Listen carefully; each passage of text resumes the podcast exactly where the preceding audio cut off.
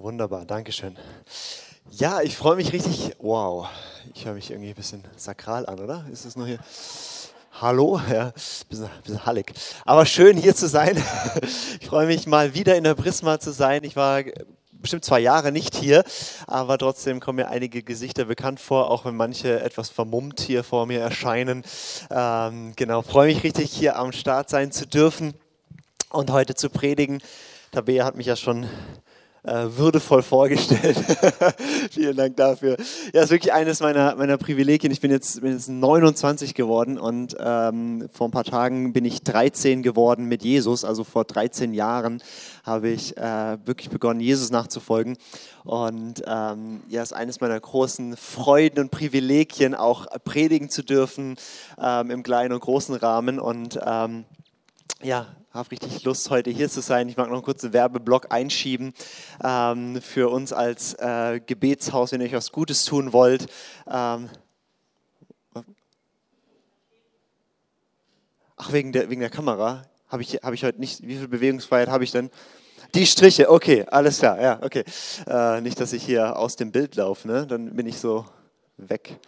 Okay, ähm, Genau, wo war ich? Genau. Ich möchte kurz hier, Markus und Steffi waren ja auch äh, eben eine Zeit lang weg hier und waren bei uns für ein paar Monate im Gebetshaus bei uns in St. Georgen. Ist ein Ort einfach, wo wir ja, Christen zusammenkommen aus dem Schwarzwald, um zu beten, um Gott anzubeten. Das ist ja das Schöne in dieser Zeit. Das Einzige, was man eigentlich machen kann, ist beten ähm, und religiöse Versammlung. Ne? Und äh, das geht trotzdem und ähm, ja, das ist so mein, mein Hauptdienst, wo ich sein darf als Gebetshausleiter.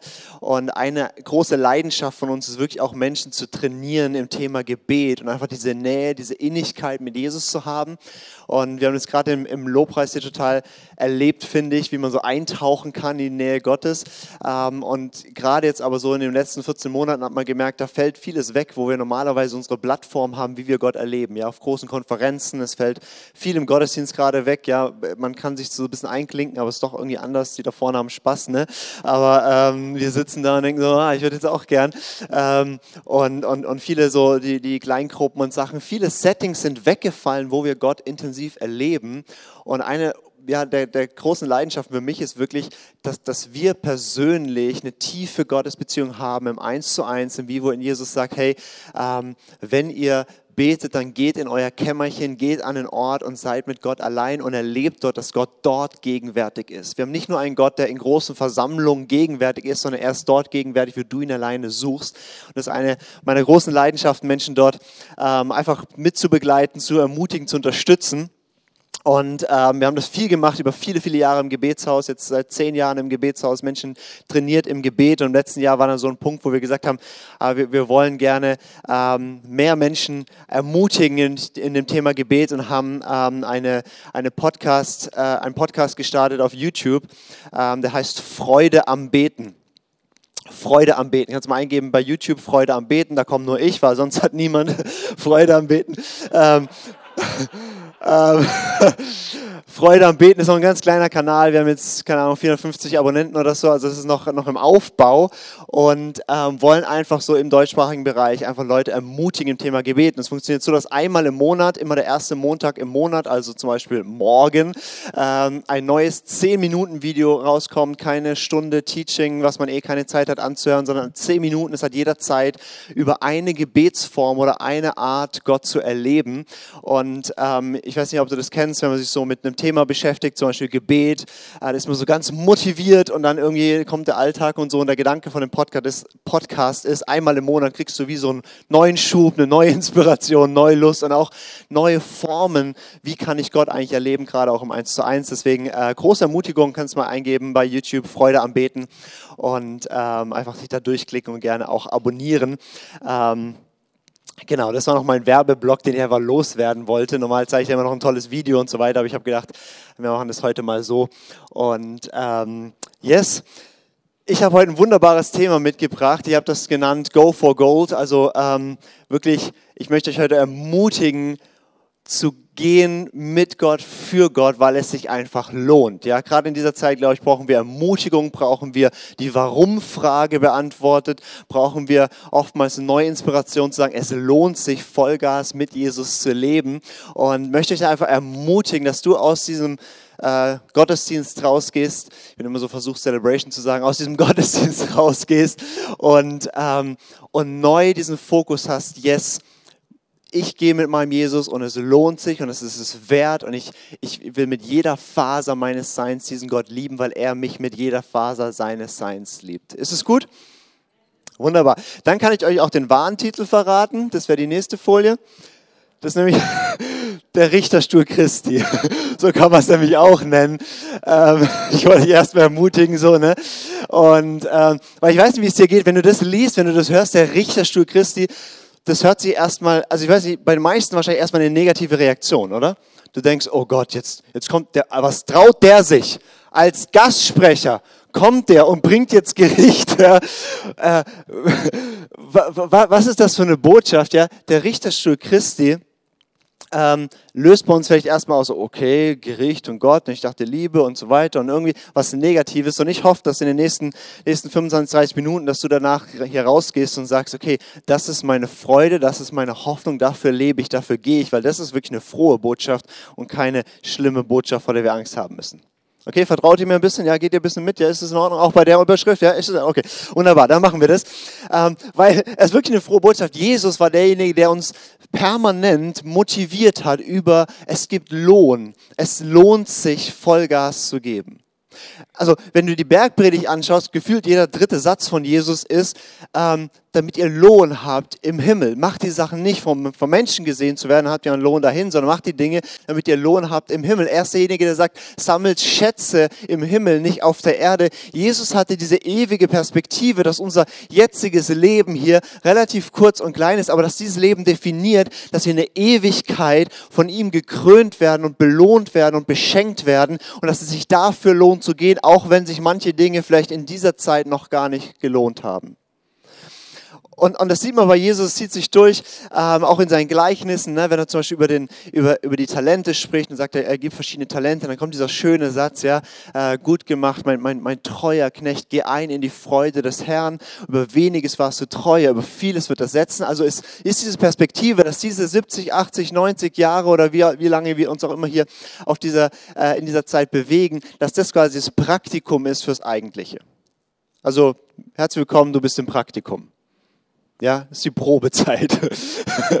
ja, es ist einfach mal ein Kennenlernen und, und, und wir sind in einem, einem Laufen mit Jesus, was uns eigentlich qualifiziert für eine Ewigkeit, wo wir mit ihm leben werden und äh, das ist, wie Jesus unglaublich motiviert. Auch Paulus sieht man es an ganz, ganz vielen Stellen. Er selber war unglaublich motiviert davon. Am Ende seines Lebens kann er sagen, hey, ich äh, freue mich, weil vor mir liegt der Siegeskranz. Ich weiß, ich komme zu meinem Jesus und er wird mich krönen und es wird alles wert gewesen sein. All die Schläge, all die Gefängnisse, all die Sachen, die ich durchgemacht habe, es wird es wert sein, weil Jesus hat alles gesehen und wird mich dafür entlohnen. Und das ganze Neue Testament ist äh, durchdrungen davon, gerade auch das Buch der Offenbarung, das letzte Buch, ist ganz, ganz stark motiviert von, hey, die Überwindung Überwinder. Es lohnt sich zu überwinden, weil wenn du überwindest, bekommst du dieses und jenes. Ähm, und dieses Thema Ewigkeit ist deswegen so ein gutes Thema, weil es ist so ein bisschen so ein Reality-Check, ähm, sich damit auseinanderzusetzen. Okay, wir werden eines Tages vor Jesus stehen und es ordnet ganz, ganz viele Dinge, oder? Also für mich ordnet es ganz viel, dass ich, dass, ich, dass ich neu eine Bereitschaft finde, wirklich im Verborgenen einfach Gott zu dienen, auch wenn es keiner sieht und keiner applaudiert. Es ermutigt mich so dran zu bleiben in schwierigen Situationen. Es gibt so eine Stelle im Hebräer 12, da, ähm, da wird, nee, ist Hebräer 10, in Hebräer 10 wird äh, äh, gesagt, hey, ihr, ihr habt den, den Raub eurer Güter mit Freuden auf euch genommen, weil ihr wisst, dass ihr einen besseren bleibenden Besitz in den Himmeln habt. Also müsst ihr euch vorstellen, ja, das ist eine, das ist eine Kirche, die, die, die, die wird ihr ganzes Haus und alles, was sie besitzen, weggenommen und die feiern einen Halleluja-Gottesdienst und sagen, wir wissen, dass das sowieso nicht unser, unser ewiger Besitz und so weiter ist, sondern das, dass sie uns jetzt noch weggenommen haben, weil wir an Jesus glauben, vermehrt nur unseren Besitz in Ewigkeit. Das ist eine krasse Perspektive, oder? Ich weiß nicht, wie es dir gehen würde, wenn du heute, weil du Christ bist, deinen Arbeitsplatz verlierst, dein Haus verlierst oder sonst was verlierst, ob du gleich Halleluja rufen würdest. Aber wenn das die Perspektive ist, wow, es gibt eine Ewigkeit und es gibt Lohn, dann können wir im Hier und Jetzt komplett anders leben. Das, unser Umgang mit Besitz, mit Geld, mit unserem Ansehen, äh, mit unseren Prioritäten und so weiter, alles verändert sich. Und was für mich auch so schön ist, ich, ich kann auch verzichten, wenn ich eine Ewigkeitsperspektive habe. Ähm, Gerade so in, in, in, meiner Generation oder noch jünger, ja, wir... Ähm, wir haben ja so dieses, aber wahrscheinlich ist es überall immer so, äh, aber dieses, diese Haltung von man lebt nur einmal, ja, man muss nur alles jetzt mitnehmen und alles jetzt machen und alles erlebt haben, ja, und eine ganze Generation bricht gerade in Depressionen aus, weil sie, weil sie nicht äh, nach dem Abi irgendwie eine Weltreise machen kann, weil, weil das die Perspektive ist, man lebt nur einmal, diese Chance ist nur einmal da, jetzt ist uns das genommen. Und ich sage auch, ich lebe nur einmal, aber ich lebe ewig. Ja, also ich habe Zeit. Also ich bin entspannt, weil mein Herr Jesus kommt wieder und er wird diese Erde erneuern und ich werde für alle Ewigkeit in einem Auferstehungskörper mit allen Heiligen, mit allen, allen die zu ihm gehören, auf einer, auf einer erneuerten Erde leben. Ich habe ich hab ewig Zeit. Ich bin gar nicht so im Stress. Okay, also ähm, deswegen, ich mag dieses Ewigkeitsthema sehr, weil mich das im Hier und Jetzt so stark beeinflusst. Nicht nur ein Thema so, ach, für so Theologen mal irgendwie, es hat ganz konkrete Auswirkungen auf unser Hier und Jetzt. Und ähm, im Hebräer 9 gibt es diese schöne Stelle, da heißt es, jeder Mensch muss einmal sterben und kommt danach vor Gottes Gericht. Jeder Mensch muss einmal sterben und dann kommt Gottes Gericht. Und dieses Thema Gericht ist ein Thema, Hebräer äh, 6, Vers 1 und 2 heißt es, da werden so die Basic des Glaubens aufgezählt. So, also was so die Standardsachen sind. Da sagt der Schreiber, ey, ich, ich will nicht wieder mit den Basics anfangen, wir wollen ein bisschen tiefer gehen, so die Basics wie die Auferstehung der Toten, das ewige Gericht, ja, das sind so die Basics. Ich weiß nicht, wie viele Predigten du über die Totenauferstehung und das ewige Gericht schon gehört hast oder wie viel es in deinem, deinem Bibelstudium bisher eine Rolle gespielt hat, aber das war, war die Basics am Anfang. Und, ähm, und bei Gericht Gottes haben wir oft ein glaube ich, weil wir auch nie darüber sprechen, fast ein negatives Gefühl dazu oder denken, okay, das wäre was Schlechtes, aber das, es ist so gut. Gott ist gut, Gott ist ein gerechter Richter und es ist gut, dass es einen gibt, der am Ende alles sortiert und ordnet. Dass nicht einfach ein Schwamm drüber zum Schluss ist, sondern dass, dass da ein Gott ist, der absolut gerecht ist und der in seiner absoluten Objektivität in seiner absoluten Liebe und Klarheit Gerechtigkeit schaffen wird. Das ist ein sehr, sehr gutes Thema. Und ähm, wenn für dich Gott und Richter und Gott und, und Gericht, dass dieser himmlische Vater ein Richter ist, noch nicht Freudenstürme auslöst, dann darfst du da tiefer reingehen, weil das ist eigentlich was, über was du dich freuen kannst. Wir sehen es auch in der Bibel, dass die, dass die äh, in den Psalmen oder auch in der Offenbarung, wie, wie das Volk Gottes jubelt und sagt, Gott, wahrhaftig und gerecht und gut sind deine Gerichte. Ich weiß nicht, wenn wir den Slogan hier singen würden, wie viele da am Start wären. Gerade darf man eh nicht singen. Ähm, und, und es gibt ein ewiges letztes Gericht, ja, du kannst es nachlesen, wenn du magst, in Offenbarung 20, die Verse 11 bis 15, da gehen wir heute nicht rein. Und da ist einfach nur die Frage, ist, wie hast du auf Jesus reagiert? Da ist nur die Frage, steht dein Name im Buch des, des äh, äh, Lebens oder nicht? Das heißt, da, da geht es einfach nur darum, glaubst du an Jesus? Bist du gerettet? Und ähm, da geht es nur um die Frage, hast du die Rettung aus Gnade durch Glauben angenommen? Ja oder nein?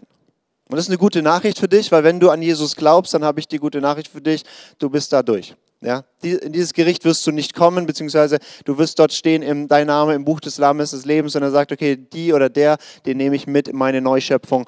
Das ist, ähm, yes, du bist dabei. Und wenn du noch nicht mit Jesus lebst, wenn du Gott nicht glaubst oder wie auch immer, dann ist es trotzdem eine gute Nachricht für dich, weil ähm, die Einladung steht ja. Die Einladung ist da, dass Jesus sagt, hey, ich habe alles dafür gegeben, ähm, dass du Teil von meinem Reich sein darfst für alle Ewigkeit. Wenn du an Jesus glaubst, dann sagt Römer 8, Vers 1, gibt es für dich keine Verdammnis mehr, gibt es keine Verurteilung mehr, es gibt keine, kein Gericht der Verurteilung über deinem Leben. Ist eine gute Nachricht, oder? Deswegen sprechen wir heute nicht darüber, sondern wir sprechen über den Richterstuhl Christi. Das ist nämlich was anderes. Da geht es nicht um die Frage der Verurteilung, da geht es nicht um die Frage von, von steht mein Name im Buch des Lebens oder nicht, sondern da geht es um was ganz, ganz anderes. Ich möchte mit euch mal hier einen der Kernverse äh, anschauen, 2. Korinther 5, Vers 10. Da schreibt Paulus an die Gemeinde in Korinther und sagt, denn wir müssen alle vor dem Richterstuhl Christi offenbar werden, damit jeder empfange, was er durch den Leib vollbracht, dementsprechend, was er getan hat, es sei Gutes oder Böses. Also Paulus schreibt hier, wir müssen alle, er schreibt wir alle. Also Paulus sagt, ich, also wir und ihr alle, an die Gemeinde in Korinth, das heißt, wir können es damit reinnehmen, wir müssen alle, ja, sag mal, sag mal alle, alle. Genau, alle. Alle heißt auch du und da steht müssen. Das heißt, es ist kein so ein, so ein Termin, wo man sagt, ah, mal gucken, ob ich da hingehe. Ja? So wie am Sonntag, ah, stehe ich heute auf oder nicht. Nee, da werden wir alle erscheinen. Wir werden alle eines Tages vor Jesus stehen. Wir alle werden vor Jesus stehen, damit jeder empfange, sag mal empfange. Es geht ja nicht um Gericht, um ein Wegnehmen, um ein immer, es geht um ein Empfangen, was er durch den Leib, also was er in diesem Leben, in dieser Zeit vollbrachte, was wir getan haben, es sei Gutes oder Böses. Ähm, ich lese noch eine andere Stelle, die habe ich jetzt nicht auf Folie, aber einfach, dass ihr seht, das ist ein wichtiges Thema. Römer 14, ähm, Vers 10 bis 12. Römer 14, 10 bis 12. Du aber, was richtest du deinen Bruder? Oder auch du, was verachtest du deinen Bruder? Denn wir werden alle vor dem Richterstuhl Gottes gestellt werden. Denn es steht geschrieben, so wahr ich lebe, spricht der Herr. Mir wird sich jedes Knie beugen, jede Zunge wird Gott bekennen. Das haben wir vorhin übrigens gesungen. Also wird nun jeder von uns für sich selbst Gott Rechenschaft geben. Jeder von uns wird für sich selbst vor Gott Rechenschaft geben. Aber das ist kein Gericht der, der Frage von Rettung. Du bist gerettet durch Glauben, allein durch die Gnade Gottes, was er getan hat. Dadurch ist Rettung da. Das ist ein, ein Gericht der Beurteilung, ein Gericht des Empfangens, ein Gericht, was hast du damit gemacht. Also die Grundwahrheit ist, wir werden gerettet durch Glauben und gerichtet nach Werken. Und wir wurden auch gerettet für Werke. Das schauen wir uns ein bisschen an. Hier steht dieses Wort, was er je nachdem, was er getan hat, es sei Gutes oder Böses. Äh, man kann es auch übersetzen, im, im Griechischen sind es die ähm, Worte, die man auch übersetzen kann mit, ähm, also dieses Böse, äh, Gutes, Agathos, äh, so viel wie Nützliches oder Böses, Faulos, wertlos.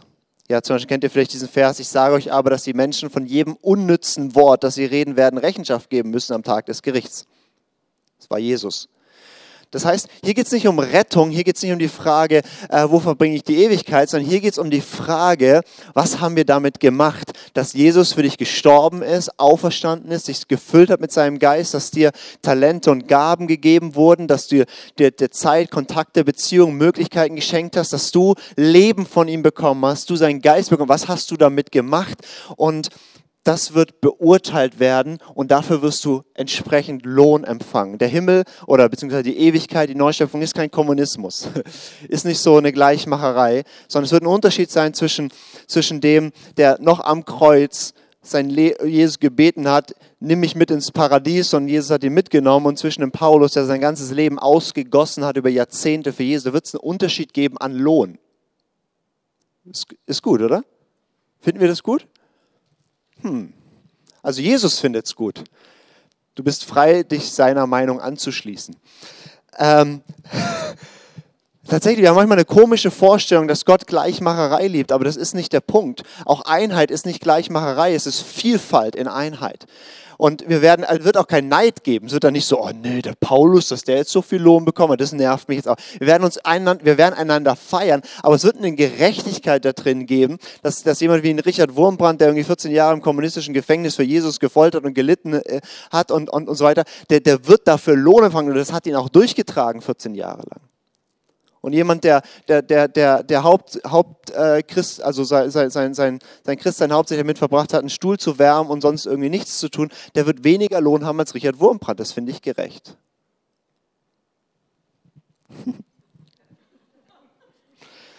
Das Wort Richterstuhl im, im Griechischen heißt Bema und Paulus kannte das ganz gut, weil er musste selber mal vor dem Richterstuhl erscheinen, wo der Statthalter sitzt. Und der Statthalter hat dann gesagt, so oder so ist es. Also es ist ein Ort, ein, ein, wo, wo, ein Urteil gesprochen wird, was dann gilt. Aber das Schöne ist, diese, dieser Richterstuhl, dieses Bema, das war nicht nur der Ort von Rechtsprechung, sondern wenn, im Kriech, wenn in Griechenland ähm, ähm, Wettkämpfe waren, dann war das gleiche auch das Siegerpodest. Dann hat man diesen Ort genutzt, wo normale Rechtsprechung war, dass die Sieger dort gekürt wurden und Lohn bekommen haben. Und Paulus benutzt ganz bewusst dieses Wort, weil wenn du vor dem Richterstuhl Christi erscheinst, bist du Gewinner. Und da geht es nur darum, wie viel. Und da geht es nicht um Plätze. Also wir werden, Gott wird nicht ein Ranking haben und einer läuft mit der 1 rum und der andere mit der 4783 und der nächste mit 3 Milliarden 500 irgendwie. Sondern da geht es einfach darum, dass Jesus dein Leben, jeden Gedanken, jedes Wort, jede Sache anschaut und alles anschaut und sagt, wofür kann ich dir Lohn geben? Wofür kann ich Lob aussprechen? Wofür kann ich dir ewig Ehre erweisen?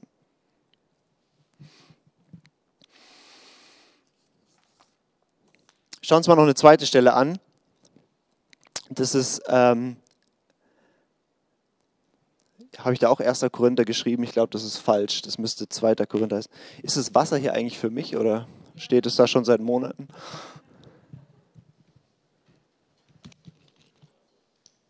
Also es müsste ziemlich sicher 2. Korinther heißen. Ähm ich wollte nur testen, ob euch das auffällt. Ähm 2. Korinther 3, 11 bis 15. Denn einen anderen Grund kann niemand legen, außer dem, der gelegt ist. Welcher ist Jesus Christus?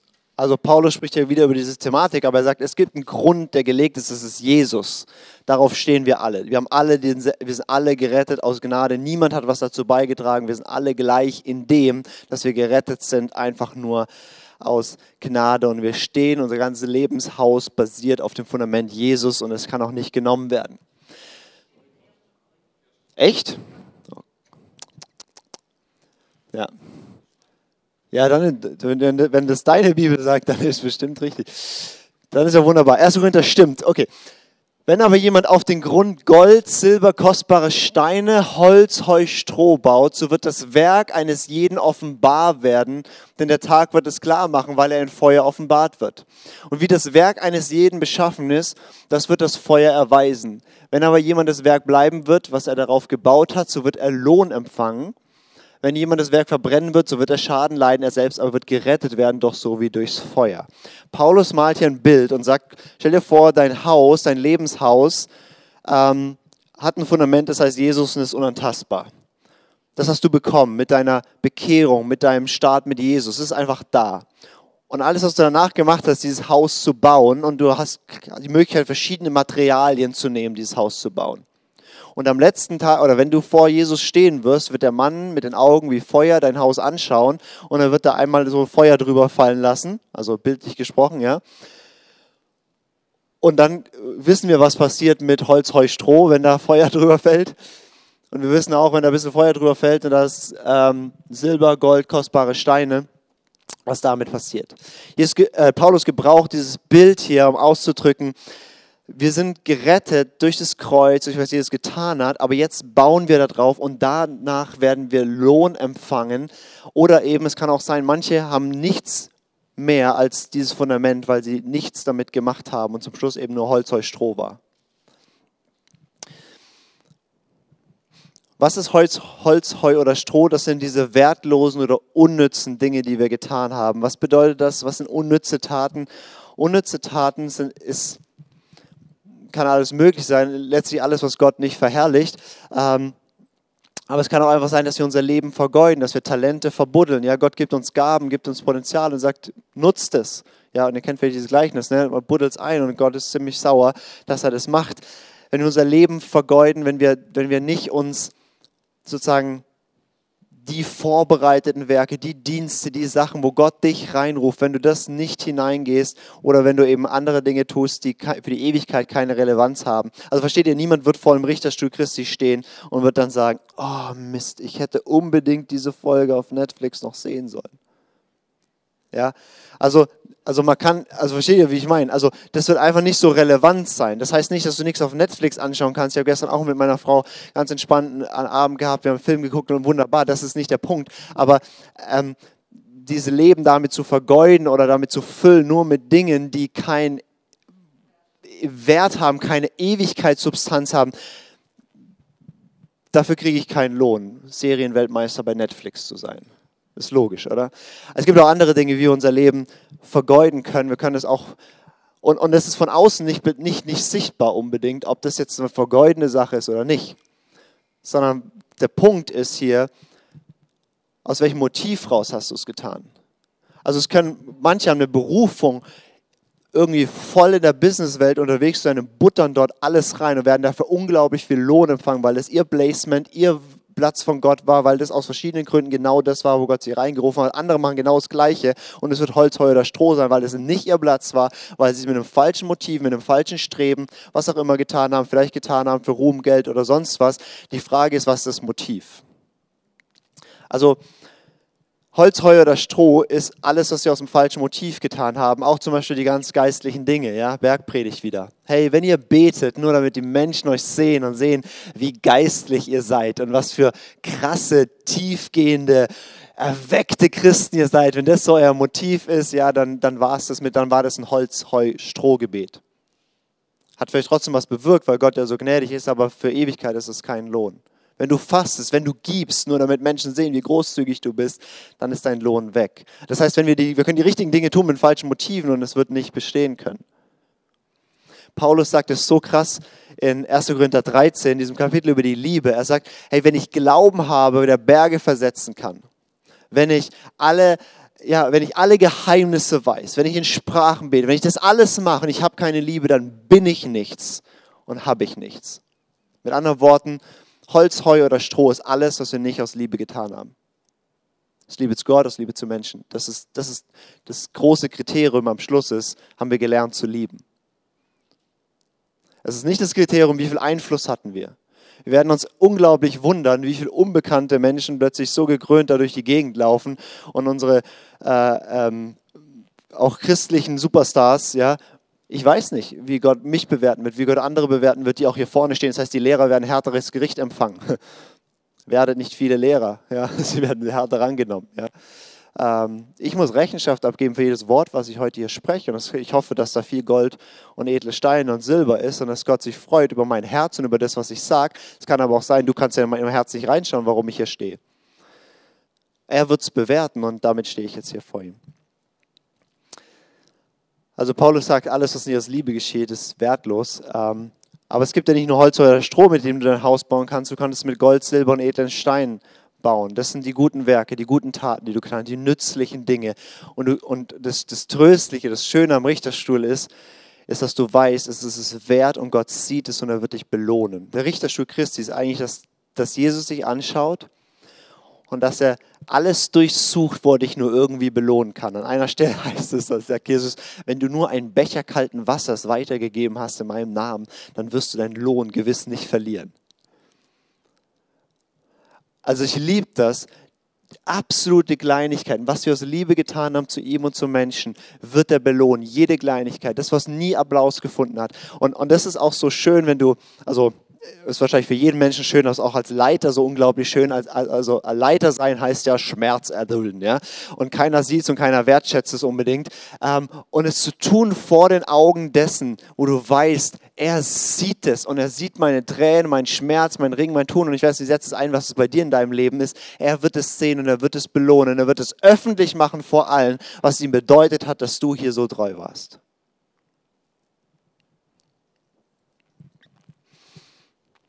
Gold, Silber, edle ist alles, was wir aus Liebe getan haben, aus den richtigen Motiven, was wir getan haben für Gott, für sein Reich, zu seiner Ehre. Und da, wo wir unser, unsere Ressourcen, die er uns anvertraut hat, so eingesetzt haben, wie es gut war, wie es vorbereitet war, wie es dran war. Mike Pickel sagt immer, der Christ, Richterstuhl Christi ist der Great Equalizer. da wird alles, da kommt alles in die richtigen Proportionen. Weil es wird nur noch einen Maßstab geben, nämlich hast du gelernt zu lieben, darum wird es gehen. Und das heißt, du kannst jemand sein, der, der, der, der nicht großartig bekannt ist, der vielleicht auch gar nicht jetzt hier begabt ist, hier vorne zu stehen und zu singen und den immer alle sehen oder der irgendwie im Beruf ist, nicht der Überflieger oder sonst was ist, aber du bist einfach treu und dienst und liebst deine Kinder, deine, was, wo auch immer, egal welches Placement du hast, kannst du groß sein im Reich Gottes. Größe sein im Reich Gottes hat nichts mit Position jetzt zu tun, hat nichts mit deinen Gaben zu tun, sondern hat mit deinem Herzen zu tun. Und groß zu sein ist übrigens was Gutes. Jesus sagt nicht, du sollst nicht groß sein wollen. Aber er sagt, wenn du groß sein willst, dann werd der Diener aller. Also völlig legitim zu sagen, ich will groß sein im Reich Gottes. Jesus sagt sogar, hey, äh, in der Bergpredigt, wie ihr groß sein könnt, ist tut, was ich hier sage und lehrt das andere. Dann werdet ihr groß heißen im Reich der Himmel. Aber wer davon was wegnimmt, der wird klein heißen im Reich der Himmel. Es wird kleine und große geben. Ich will ein großer sein. Aber das heißt für mich, ich muss hart lernen, zu lieben, zu dienen und mit richtigen Motiven vor Gottes Augen zu leben. Ich würde jetzt gerne mit euch was machen. Also ich bin jetzt so, so durch mit dem, was ich euch sagen will, aber ich glaube, dass Jesus euch noch ein bisschen was sagen will. Deswegen würde ich gerne mit euch was machen, dass wir in eine Zeit gehen, wo wir uns bewusst Jesus jetzt begegnen und wo wir ihm erlauben, unser Leben anzuschauen und uns zu zeigen, wo vielleicht Holz, Heu, Stroh ist und uns aber auch zu offenbaren, wo Gold, Silber und edle Steine sind. Weil das Schöne ist ja, du musst ja nicht warten. Also du kannst ja jeden Tag mit diesem Bewusstsein leben. Und es ist manchmal gut, einen Reality-Check zu haben, wo stehe ich denn eigentlich? Und das würde ich gerne mit dir machen. Auf Morgen 1 beschreibt Jesus als, als eben diesen, diesen hohepriesterlichen Richter äh, einer Person. Und äh, da wird beschrieben, dass er Augen hat wie Feuer. Und, und ich möchte, dass wir uns das einfach mal vergegenwärtigen. Jesus sagt ja, ich bin bei euch alle Tage, also ist auch heute da, ja, auch am, was haben wir heute, 2. Mai, ähm, ist, er, ist er hier, er ist hier, wenn wir uns versammeln, er ist jetzt gerade hier in diesem Raum. Und ich möchte dich dann einladen, deine Augen zu schließen, dir vorzustellen, wie Jesus vor dir ist, weil er ist vor dir, und wie er dich anschaut mit seinen Augen wie Feuerflamme. Und dann darfst du ihn fragen nach, gibt es in meinem Leben Holz, Heu oder Stroh? Und dann werden wir ihn fragen nach den edlen Steinen. Und es darf eine ganz persönliche Zeit für dich sein.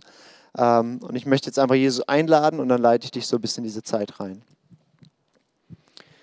Jesus, ich danke dir, dass du hier bist und ich danke dir, dass du ein Mann von klaren Worten bist, dass du uns genau die Dinge sagst, wie sie sind und wie sie sein werden. Und ich danke dir, dass du ein Belohner bist. Und ich danke dir, dass du dich jetzt schon auf diesen Tag freust, wenn wir alle vor dir stehen werden und du uns für Ewigkeit schmücken und belohnen und, und füllen darfst. Und ich danke dir dafür, dass wir ähm, diese Perspektive haben, dass es ein Trost ist, dass es eine, ein Antrieb ist, dass, eine, dass, ja, dass es uns auch tröstet an, an an Punkten, wo, es, wo schwer ist oder wo es hart ist. Und ich bete jetzt, dass du diesen Raum füllst mit deiner Präsenz. Ich bete, dass eine gesunde Furcht des Herrn auf unser Herz kommt. Und ich bete jetzt, dass du uns begegnest, dass du wirklich zu uns sprichst. Und ich lade dich ein, Jesus, Mann mit Augen wie Feuer, schau unser Leben an und bitte heute schon offenbar uns, wenn wir irgendwo bauen mit Holz, Heu oder Stroh. Wir wollen es lieber heute einen großen Schrecken haben, als dann vor dem Richterstuhl. Und ich gebe dir einfach zwei, drei, vier Minuten, wo du mit Jesus darüber sprechen kannst, wo du ihn zu dir sprechen lassen kannst.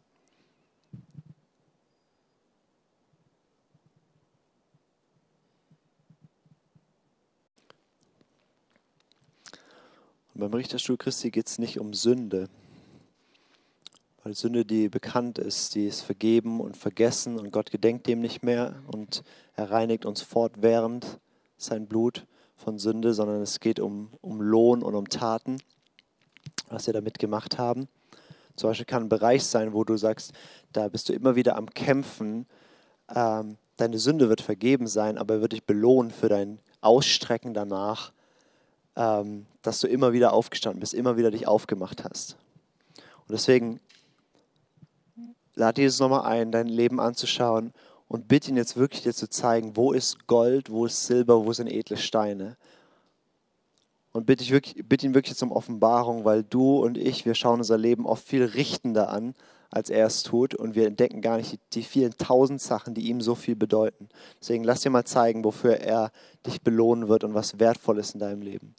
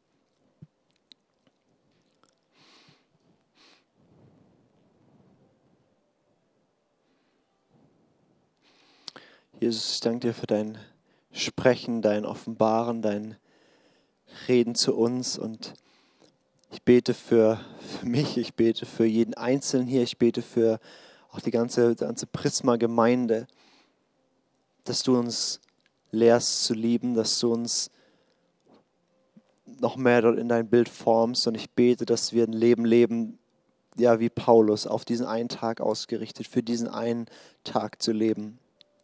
Wenn du dein Urteil fällen wirst, wenn du es beurteilen wirst, wenn du belohnen wirst. Und ich bete, dass wenn wir an diesem Tag stehen vor deinem Richterstuhl, Jesus, dass wir zurückblicken und dass wir nicht bereuen, sondern dass wir uns freuen. Und ich bete, hilf uns jetzt jede Entscheidung, jeden Schritt, den wir gehen, jeden Bereich unseres Lebens wirklich zu bauen mit deinem Gold, mit deinem Silber und mit deinen edlen Steinen.